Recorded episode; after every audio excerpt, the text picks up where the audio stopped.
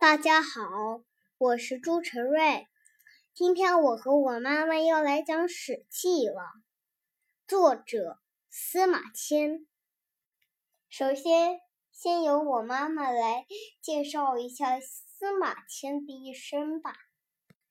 司马迁，字子长，夏阳人，也就是现在的陕西韩城南。也有人说他是龙门人。也就是现在的山西河津，司马迁是我国古代伟大的史学家、文学家和思想家，司马谈之子。他早年受学于孔安国、董仲舒，漫游各地，了解风俗，采集传闻。出任郎中，奉使西南。元丰三年，也就是公元前一百零八年。任太史令，继承父业，著述历史。他以其究天人之际，通古今之变，成一家之言的史实，创作了中国第一部纪传体的通史《史记》，原名《太史公书》，被公认为是中国史书的典范。司马迁继承父亲的遗志，担任太史令的职务。于太初元年，也就是公元前一百零四年，开始写作《史记》。正当他专心著述的时候，巨大的灾难降临在他的身上。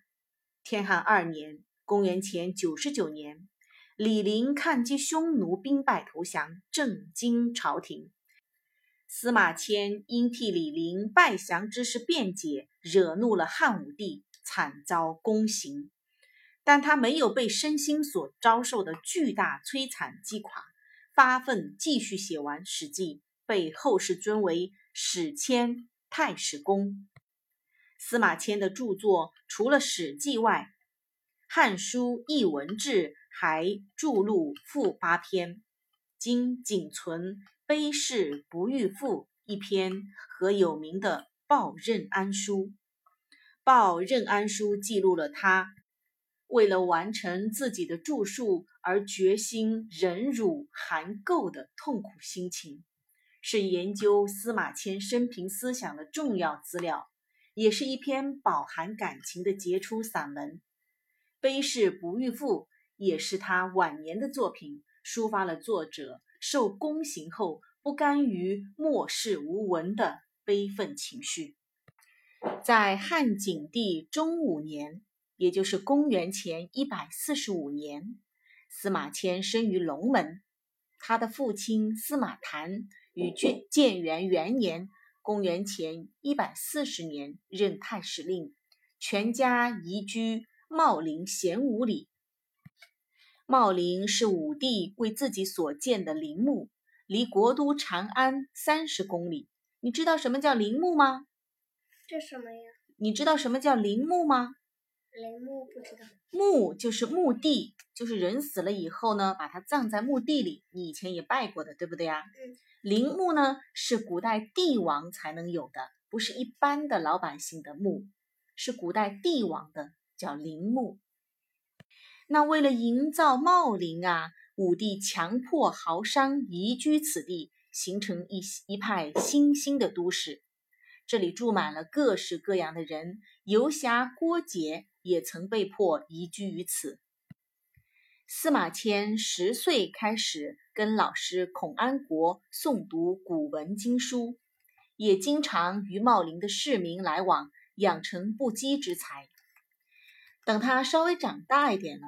还登过会稽山探寻蜀穴，二十岁首度出外旅游，从北方南下游历淮河、长江，并到湖南的九嶷山勘察大舜的墓地，然后经沅水、湘水，从汶水、泗水北上，途中也到过屈原委曲沉冤的汨罗江。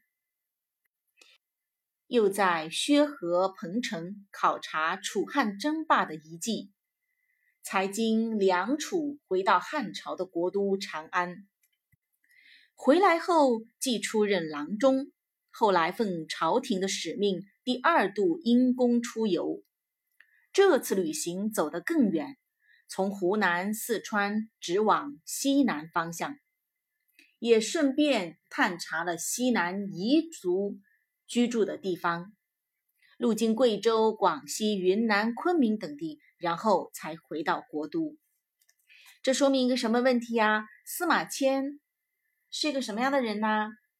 他要去写《史记》，是不是要留要了解很多的历史啊？嗯，所以他就是要走很多的以前发生过战争啊事件的地方去考察，才能写得出来嘛，对不对？嗯。这次等司马迁回家的时候，他的家丁急急忙忙跑过来说：“少爷，你可回来了，老爷生病了。”啊，爹爹！躺在病床上的司马谈痛苦地呻吟着，他已经知道自己时日不多，于是对司马迁说：“啊，从先代以来，我们司马家一直是做太史，主管天官事务，功名显赫。但现在祖业将会断送在我手上。”如今皇上封祭泰山，此等祭祀天地的大典，身居太史令却不能参与此事，真是一件奇耻大辱，真不甘心啊！我死后，你一定要做太史，如做太史，一定要替我完成一个心愿。爹，你说吧，要我完成什么心愿？从周公逝世后，经五百年生孔子。孔子逝世后到现在又过了五百年。前五百年有孔子创作《春秋》，但从春秋绝笔至今，没有人过问历史方面的事。这段时间中有很多贤君忠臣死义之事。我做太师，没有把他们记载下来。你当继续我的志业，担起重建五百年《史记》的重任，上接《春秋》。孩儿一定尽力去做。父亲死时，司马迁三十六岁。三年后，司马迁继承父亲的职位，担任太史令。由于这个职位，他可以自由批览宫中所藏的各种记录和各种文献。太初元年，即公元前一百零四年，司马迁即利用公余开始提笔撰写《史记》。五年后，司马迁四十七岁，突然遭到屈辱性变化的李陵事件。由于李广、卫青、霍去病等讨伐匈奴非常成功，是汉武帝对外扩张政策最辉煌的时期。但是后来用外戚李广利为征匈奴的主将时，成果却不丰硕。李陵是神剑飞将军李广的孙子，他奉令跟随李广利至祁连山讨伐匈奴。李广利让李陵带步兵五千去分散匈奴的主力部队，但是李陵却遭遇到了单于的八万主力部队。五千抵八万，你觉得他打得过吗？打不过，肯定打不过。对呀，经过八天的苦斗，汉军兵士几尽，士死过半。而杀伤匈奴以万余人，在弹尽援绝之下，李陵只好投降匈奴。李陵败降匈奴的消息传回了京师后，武帝大怒，李陵战败，应该一死一谢罪。朝堂上的各种大臣。议论纷纷，落井下石。有的说：“对呀，怎么可以向匈奴投降呢？”就是太对不起圣上了。哼哼，哎呀，还听说李陵啊要去替匈奴训练军队呢。就在此时，司马迁出来为李陵说话：“你们这样说李陵太不公平了。圣上，李陵提不足不满五千，深入虎口，与单于连战十日，杀敌上万，但使尽道穷，救兵不至。”士卒尽没，因而投降，实在是奴母无可奈何之事。世上最大的错误是对匈奴的政策根本就不应该用武力。听到这里，汉武帝忍无可忍：“可恶，可恶！你好大胆，竟敢批评我的政策，判你死刑！”死刑，死刑！我不能死，不能死呀！当时被处死刑有两种方法可免于死，一种是以金钱赎罪，可是司马迁家贫，从来不贿赂，因此他没钱，而且交游莫救，左右亲近不为一言。第二种方法是接受宫刑。也就是切割生殖器，这种刑法一般读书人都宁死不愿接受。但是司马迁想，他不能死，因为他还没有完成父亲的遗志。父亲，我曾答应过你，一定要重建五百年史记，我不能死呀。最后，在百般无奈与挣扎之下，司马迁选择了宫刑。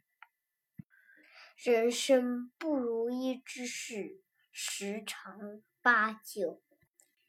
过去有很多人跟我一样遭到不幸，他们不是克服了不幸，完成了不朽名著吗？从前文王。不是被拘在江里时才推演《周易》的吗？孔子不是被困陈蔡之间才做《春秋》的吗？屈原被放逐到江南，著有《离骚》；左丘明失明后编撰了《国语》；孙膑被切掉膝盖骨。自作兵法，吕不韦被流放到蜀地，做了《吕氏春秋》；韩非子不是被秦国囚禁，才著有《说难》《孤愤》等名篇吗？这些不朽名家，他们不都是内心激愤，没有发泄地方，所以才叙述往事。好让后人警惕的吗？于是司马迁克服了宫刑的耻辱，继续著作《史记》。从尧舜开始，到汉武帝获白陵那一年止，记述这两千多年的历史。约在公元前九十一年，《史记》终于完成了，全部共一百三十卷，由本纪。表书世家列传五部分组成，这是一部由不同人物集合而成的史书，同时也勾勒出数千年来时代的变迁，是一部精美的文学作品。《史记》在中国历史上或文学史上都具有里程碑的地位。